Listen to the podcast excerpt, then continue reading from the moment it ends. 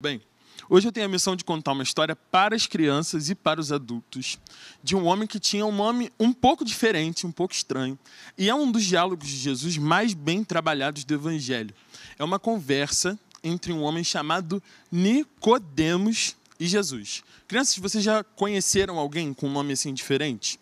Como esse homem tinha, Nicodemos. Ele era um homem importante. A gente vai contar um pouco da história dele para você e ela está lá no Evangelho de João no capítulo 3. Então eu vou dar um tempinho para que você abra a sua Bíblia, lá no Evangelho de João, no capítulo 3. Nós vamos ler os versículos de 1 a 7. E é interessante porque durante esse tempo de pandemia, todas as vezes que eu venho aqui pregar, eu falo sobre o Evangelho de João. E eu tenho aprendido muita coisa com esse evangelho. Um evangelho que fala um pouco sobre a nossa dificuldade de crer, Sabe aqueles dias que a gente passa difíceis, que a gente acha que as coisas não vão dar certo, ou não vão acontecer da maneira como a gente esperava? Bem, o Evangelho de João é um evangelho que fala sobre a dificuldade que a gente tem de crer ou de entender as coisas que Jesus está falando. Será que isso era uma coisa que acontecia só nos tempos de Jesus? Ou nós também temos dificuldades, às vezes, de entender o que é que Jesus está nos dizendo? É isso que o Evangelho de João trata muitas vezes. E hoje, no capítulo 3 de João, a gente vai ouvir um pouco sobre a história de um homem que também tinha muita dificuldade de entender o que Jesus queria que ele entendesse. Vamos lá? João, capítulo 3, a partir do versículo 1. A Bíblia diz o seguinte para a gente: Havia um fariseu chamado Nicodemos uma autoridade entre os judeus. Então o texto já começa dizendo para a gente quem ele era. Ele era um fariseu, ele fazia parte de um grupo político naquele tempo de Jesus e ele era uma autoridade. As pessoas reconheciam ele como alguém muito importante. Ele veio a Jesus à noite e disse: Mestre, sabemos que ensinas da parte de Deus, pois ninguém pode realizar sinais milagrosos que estás fazendo se Deus não estiver com ele. Em resposta, Jesus declarou: Digo a verdade, ninguém pode ver o reino de Deus se não nascer de novo. Perguntou Nicodemos: Como alguém pode nascer sendo velho? É claro que não pode entrar pela segunda vez no ventre da sua mãe e renascer. Respondeu Jesus: Digo a verdade. Ninguém pode entrar no reino de Deus se não nascer da água e do espírito. O que nasce da carne é carne, mas o que nasce do espírito é espírito. Não se surpreenda pelo fato de eu ter dito: é necessário que vocês nasçam de novo. Jesus repete a mesma coisa que ele já tinha dito lá no início. E é interessante você observar e se perguntar: o que é que Jesus estava querendo dizer quando ele falou que aquele homem, já velho, tinha que nascer de novo? Porque a gente lê o texto e a gente fala assim, pô, que tipo de pergunta é essa que ele faz para Jesus? Mas qual seria a sua reação se Jesus dissesse que você precisa nascer de novo nessa manhã, aqui agora, nesse momento de culto? O que seria para você nascer um novo nascimento? Porque a gente sabe, assim como Nicodemos, que era impossível voltar para a barriga da mãe. E ele não fala isso à toa, ele fala isso porque ele era um homem que estudava muito. Ele fazia parte de um grupo que estudava tanto a lei que eles se tornavam doutores naquilo ali. Então eles precisavam passar muito tempo estudando o Antigo Testamento todinho. E naquela época a gente não tinha tradução para todo mundo ler. O povo daquela época falava aramaico, uma outra língua. E o texto estava no hebraico. E aí o que, que eles faziam? Só eles aprendiam hebraico. Então, quem sabia a Bíblia naquele tempo eram os mestres da lei, eram aqueles doutores, eram aqueles homens que passavam muito, muito, muito tempo estudando. E aonde que eles ficavam? Eles ficavam no lugar chamado Sinédrio. O Sinédrio era como se fosse um supremo tribunal dos judeus. Era um lugar onde eles decidiam as leis daquele tempo e regiam toda a vida religiosa e moral daquelas pessoas. Então, se alguma coisa acontecesse de errado, com o judeu, eles levavam esse judeu nesse lugar chamado Sinédrio. E lá haviam uns homens que ficavam responsáveis por dizer o que, que devia ser feito com aquela pessoa de acordo com a lei. No, ao longo do evangelho, a gente vai perceber algumas vezes os fariseus, esse grupo do qual Nicodemos fazia parte, confrontando Jesus com a lei. Você deve lembrar daquele episódio quando eles levam uma mulher dizendo que ela foi pega em adultério e, Jesus, e perguntam a Jesus: olha, a lei diz que ela deveria ser o quê? Apedrejada. Você já deve ter ouvido essa história. Mas o que, que você diz, Jesus? E Jesus vai ressignificando a lei. Ele diz: olha, aquele que não tem pecado, tira a primeira pedra nessa mulher. Mas aquele grupo que está levando era o grupo que trabalhava lá no Sinédrio. Então eles eram responsáveis por estudar e aprender sobre a lei. Então eles não eram quaisquer homens, não. Eles eram uma galera que tinha estudado muito tempo e ele vai até Jesus. Mas ele não vai até Jesus em qualquer momento. A gente precisa prestar atenção em duas coisas, crianças e adultos, quando a gente está lendo a Bíblia. O texto, ele diz mais do que só o que está escrito. Então a gente precisa interpretar o que o texto está nos dizendo. Por que, que esse homem foi procurar Jesus à noite? A gente pode notar que, diferente da nossa cultura onde a gente vive, a gente sai à noite. Quantas vezes você já saiu depois de um culto, ou foi para a festa de alguns amigos que foi à noite? A gente tem na nossa cultura esse hábito. Mas eles não saíam assim à noite sempre. Quando eles tinham que encontrar alguém, isso acontecia na luz do dia. Mais especificamente nesse Evangelho de João, quando ele fala sobre se encontrarem à noite, ele está dizendo que esse homem procurou Jesus às escondidas. E mais do que isso, a noite representa as trevas. Então, de alguma forma, esse Nicodemos foi procurar Jesus, não com uma intenção muito boa, porque ele queria muito conhecer Jesus, mas porque ele queria saber quem era esse Jesus e o que, que ele estava fazendo. No capítulo anterior a esse, tem uma coisa muito curiosa de uma mensagem que eu preguei alguns domingos atrás. Jesus entra no templo e encontra a casa de Deus cheia de vendedores, vendendo um monte de animais para os sacrifícios que o povo fazia no templo. E Jesus ficou tão irritado que Jesus pegou um chicote e começou a bater e tirar todo mundo do templo. E aí aquele pessoal que estava lá trabalhando no Sinédrio, onde o Nicodemos trabalhava, começou a ficar meio brava, do tipo, quem é esse cara que entra no templo e sai derrubando tudo? Quem ele pensa que é? E a gente entende que o Nicodemos foi o representante que foi até lá para saber o que é que estava acontecendo, quem era esse tal Jesus. E aí é legal porque ele começa a conversa de uma maneira muito respeitosa, do tipo Jesus. Você é um mestre, chamando Jesus de rabi. Rabi era um termo que só se usava para os mestres que tinham acima de 40 anos, os doutores da lei que tinham estudado muito. E ele começa falando: olha, dá para saber que você vem de Deus por conta dos sinais que você realiza. Então Nicodemos ele chega para fiscalizar o que Jesus está fazendo, mas ele chega devagar, porque ele já entendeu que tem alguma coisa diferente em Jesus. Mas ele chega na calada da noite para falar com Jesus, porque ele quer saber quem é esse Jesus que está fazendo um monte de coisa diferente ali na sua área. E aí, Jesus e ele começam essa conversa que a gente leu. E logo de cara, Jesus repete: em verdade, em verdade te digo a língua hebraica e o aramaico também, eles não têm superlativo. Quando a gente está falando, por exemplo, que Deus é grande, a gente pode falar que o nosso Deus é grandão. A gente pode aumentar essa palavra e fazer no aumentativo grandão. Naquela época, eles não tinham isso. Então, para falar que alguma coisa era grande, eles falariam, por exemplo, grande, grande, grande. Ou quando ele fala do santo, como você vê na Bíblia, em músicas que a gente canta, santo, santo, santo. Então, para dizer que é muito santo, eles falam santo três vezes. Quando Jesus diz em verdade, em verdade, ele está dizendo que aquilo é verdade mesmo. Ele está dando muita ênfase no que ele está falando, porque ele quer que o Nicodemos entenda o que ele está dizendo. E ele fala: olha, em verdade, em verdade, eu te digo que para você entrar no reino de Deus, você precisa nascer de novo. E aí Jesus está começando ali um jogo com esse cara que sabe, ou pelo menos acha que sabe muito da lei, ou que acha que já entendeu quem é Jesus. E aí ele faz essa pergunta para Jesus, do tipo: Olha, Jesus, como é que é possível alguém nascer de novo e voltar para a barriga da mãe? E é engraçado porque existe um termo né, nessa palavra aí que é repetido seis vezes, só do versículo 2 ao versículo 9. Durante esses versículos, ele fica repetindo várias vezes a mesma pergunta: Como pode?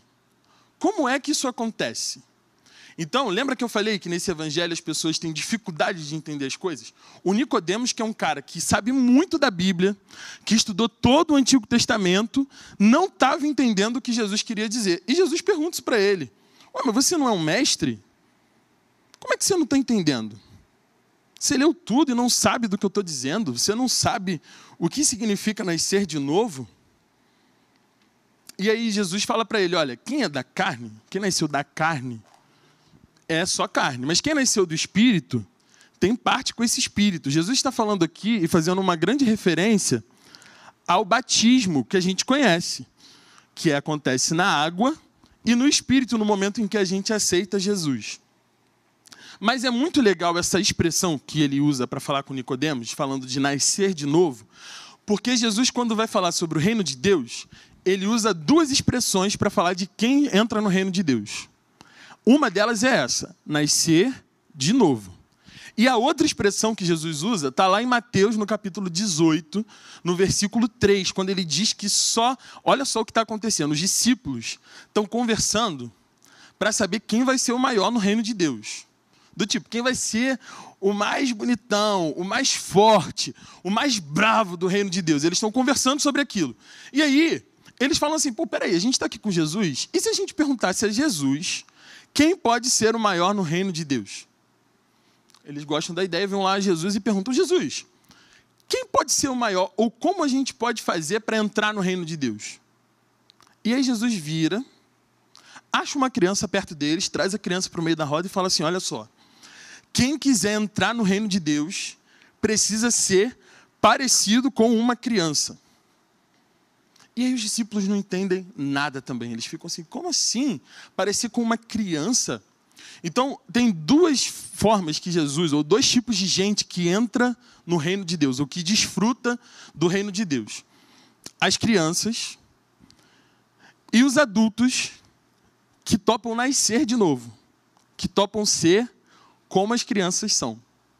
Agora, que movimento é esse que a gente faz na vida que pode permitir que então a gente nasça de novo, ou que a gente viva de novo. O batismo é um deles. O batismo é uma forma da gente dizer para todo mundo que a gente agora pertence a Jesus e que a gente entregou a nossa vida a Ele.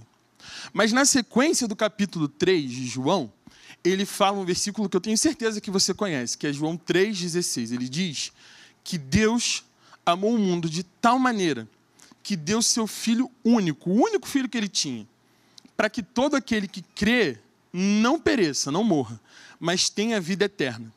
Porque o Filho não veio para julgar esse mundo, mas para salvá-lo. Então, nascer de novo, para quem é adulto, ou para quem já é velho, como Nicodemos falou, é uma forma de amar diferente. Nascer de novo é deixar de ser pessoas que não amam como Deus ama e passar a amar do jeito que Deus ama. E qual é o jeito de Deus de amar? É um jeito radical, diferente de tudo que a gente já viu, porque Deus, quando nos amou, deu tudo o que ele tinha para gente. O que, que ele tinha de melhor? O seu filho, Jesus, que veio ao mundo para dar a sua vida por mim e por você. Lá nas cartas de João, desse mesmo que escreveu o Evangelho, lá no final, ele diz a mesma coisa. Ele diz: Olha, nisto conhecemos o amor. Cristo deu a sua vida por nós e nós devemos dar a nossa vida pelos nossos irmãos. Então, o que muda a vida de alguém e faz alguém nascer de novo é encontrar esse amor de Jesus e passar a ver a vida e viver a vida como criança, de um jeito diferente do que a gente via a vida antes. Tem um verso maravilhoso de uma poetisa chamada Adélia Prado, que diz o seguinte: Meu Deus, me dá cinco anos, me dá a mão, me livra de ser grande. Esse é o pedido que ela faz a Deus. Meu Deus, me dá cinco anos, me dá a mão, me livra de ser grande. Se a gente quer experimentar alguma coisa no reino de Deus, e se a gente quer encontrar Jesus de verdade, a gente precisa fazer essa mesma oração que a Adélia Prado fez. Pedir a Deus que nos dê um coração como de uma criança de cinco anos. Porque o coração do Nicodemos era um coração cheio da lei, mas com muito pouca vida. Alguns capítulos depois do capítulo 3, você vai encontrar o próprio Nicodemos querendo dar uma forma de Jesus poder se justificar, mas ele está lá no Sinédrio também cooperando para a morte de Jesus. Esse papo que rolou entre eles não ajudou em nada o coração do Nicodemos. Parece que ele não teve uma mudança de vida e ele não topou nascer de novo. E nascer de novo necessita de que você que não é criança entenda como funciona o coração de uma criança. Na sexta-feira, a gente estava no sextor, e aí eu estava conversando com a Célia, que é ministra de crianças lá da IBAB. E ela estava contando que um dia uma criança perguntou para um tio qual era o nome de Deus. E aí esse tio adulto virou e falou assim: Ué, o nome de Deus é Deus. Aí a criança se virou para ele e falou assim: Não, não, não, tio, olha só. Deus é o nome da profissão dele. Esse não é o nome dele. Qual é o nome dele? E aí o tio entendeu aquilo e perguntou assim: Peraí, então qual é o nome de Deus para você? E aquela criança respondeu para aquele tio o seguinte: O nome de Deus para mim é alegria. E ele falou: Então esse é o nome de Deus para você, alegria. Se você é uma pessoa que se comporta como Nicodemos, ouvir que o nome de Deus é alegria te faz mal. Porque você está muito acostumado com a lei. Mas o que Jesus diz para Nicodemos quando ele fala é necessário nascer de novo, Jesus está dando para ele uma perspectiva da vida, para que a vida continue, para que a vida continue na sua forma mais natural. Um vai morrer e o outro vai nascer. E o que nasce vai substituir o que morreu, até que um dia ele morre, e nasce outro, que substitui o que morreu, e morre de novo, e nasce outro. Esse é o ciclo da vida. A vida é feita desse ciclo de viver e morrer, de nascer e envelhecer. Quem não entende esse movimento, vive só pela lei e esquece da vida. Quem vive só nesse movimento, não permite que a vida das crianças possa então sobressair as suas leis, as suas ideias, a sua religiosidade. O que Jesus está dizendo para ele é o seguinte: olha, duro do jeito que seu coração é, Nicodemos, você não vai encontrar o reino de Deus. Você vai encontrar mais religião, mais lei, mais peso, mais dificuldade, um Deus cada vez mais bravo e carrancudo. Para você enxergar Deus como a alegria, você precisa nascer de novo e ter o coração de uma criança. No encerramento dessa semana da criança, o desejo de Deus, assim como Jesus deixou para Nicodemos aquela palavra, e para mim, para você hoje, é que a gente queira nascer de novo. E nascer de novo em todas as perspectivas da nossa vida. Hoje, vindo para cá, eu estava no carro com. Nós éramos cinco homens no carro, a galera que está tocando aqui, que muito nos abençoou durante esses dias. E aí a gente estava no, no trânsito e, de repente, o sinal abriu e o carro da frente não andava. E daqui a pouco ele ligou o pisca-alerta. Vocês sabem que vocês têm pastor de juventude bem paciente, né? ainda mais nesses momentos. E eu estava ali no volante eu falei, Senhor, ou me leva ou leva o carro da frente. E aí, quando eu consegui fazer a ultrapassagem, quando foi possível fazer, eu olhei para o lado e eu percebi que havia uma mulher naquele volante. E nós permanecemos calados. Nós seguimos no carro e nós não fizemos nenhum comentário sobre aquilo. Isso é nascer de novo para mim. Porque se fosse um tempo atrás, eu reforçaria uma piada machista que eu cresci ouvindo, de que mulher dirige mal. Mas porque eu nasci de novo, eu olhei para aquela pessoa no outro carro e falei: eu não devo fazer nenhum comentário. Não porque eu não quero parecer machista, mas porque nascer de novo trouxe coisas novas para o meu coração. Nascer de novo não será visto apenas na maneira como você se comporta no domingo, na igreja, com as coisas da igreja. A maneira como a gente nasce de novo precisa refletir em todas as áreas da nossa vida. Isso fará com que as crianças ao nosso redor possam ver que nós adultos nascemos de novo. E a maneira da gente ver que a gente já não está mais tão distante delas e que a gente nasceu de novo é quando a gente percebe a igualdade que há entre nós. Uma criança sem ter ouvido um comentário desse, nunca diria que uma mulher no volante é um perigo constante. As crianças que reproduzem isso, com certeza ouviram isso de um adulto que cresceu e endureceu seu coração. Mas o convite de Jesus, para mim, para você, é o mesmo que foi para o Nicodemos. Que a gente tope nascer de novo. Que a gente tope ser parecido com uma criança. O movimento do reino de Deus não é um movimento de se tornar grande. É um movimento de orar pedindo: Meu Deus, me dá cinco anos, me dê a mão, me livra de ser grande. Pai, nos livra da grandeza que o mundo diz que a gente precisa alcançar.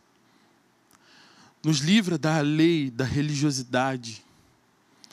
Nos livra de olhar para o Senhor como um Deus Senhor tão distante, que só quer que nós trabalhemos e andemos completamente corretos. Nos ajuda a olhar para o Senhor como a nossa alegria como Deus do nosso amor. Assim como cantamos há pouco, que a gente se alegre na Sua presença e a gente tenha tranquilidade em estar diante do Senhor. Que a gente não endureça o nosso coração diante dessa palavra, assim como Nicodemos fez. Mas que a gente queira e viva ares de criança. Nos dá, Senhor, um coração de quem tem cinco anos nos dá a inocência que essas crianças têm. Nos ajuda a olhar para elas como a renovação daquilo que fazemos hoje. Nos ajuda a entender que o ciclo da vida é esse. Uma hora não estaremos mais aqui, mas elas que são a igreja do hoje também serão a igreja do amanhã. Nós te louvamos pela vida das nossas crianças, nós te louvamos pelas famílias da nossa igreja, nós te louvamos pela coordenação do Barão Kids e todo o ministério infantil. Nós te louvamos, Senhor, nós te louvamos. E queremos pedir que elas, assim como Jesus, cresçam em estatura e em graça diante do Senhor e diante de todos nós que estamos aqui. Colocamos, ó Pai, as nossas vidas à tua disposição para sermos uma bênção. Não queremos ser pedra de tropeço. Nós sabemos que a tua palavra diz: ai daqueles que se colocarem como pedras de tropeço para cada um desses pequeninos. E nós pedimos que a gente não deixe eles se desviarem do teu caminho, que a gente não os faça tropeçar, mas que a cada dia o Senhor nos ensine e nos dê esse coração que ama, que é a marca de quem nasceu de novo. Deixa a gente amar da maneira como o Senhor ama entregando tudo que a gente tem, tudo que a gente é, aos pés do Senhor Jesus. Esse é o nosso desejo. Nos dá cinco anos. Nos livra de ser grande, nos dê a mão, para que a gente possa continuar na jornada da nossa vida. Essa é a oração que a gente faz. Em nome de Jesus Cristo. Amém.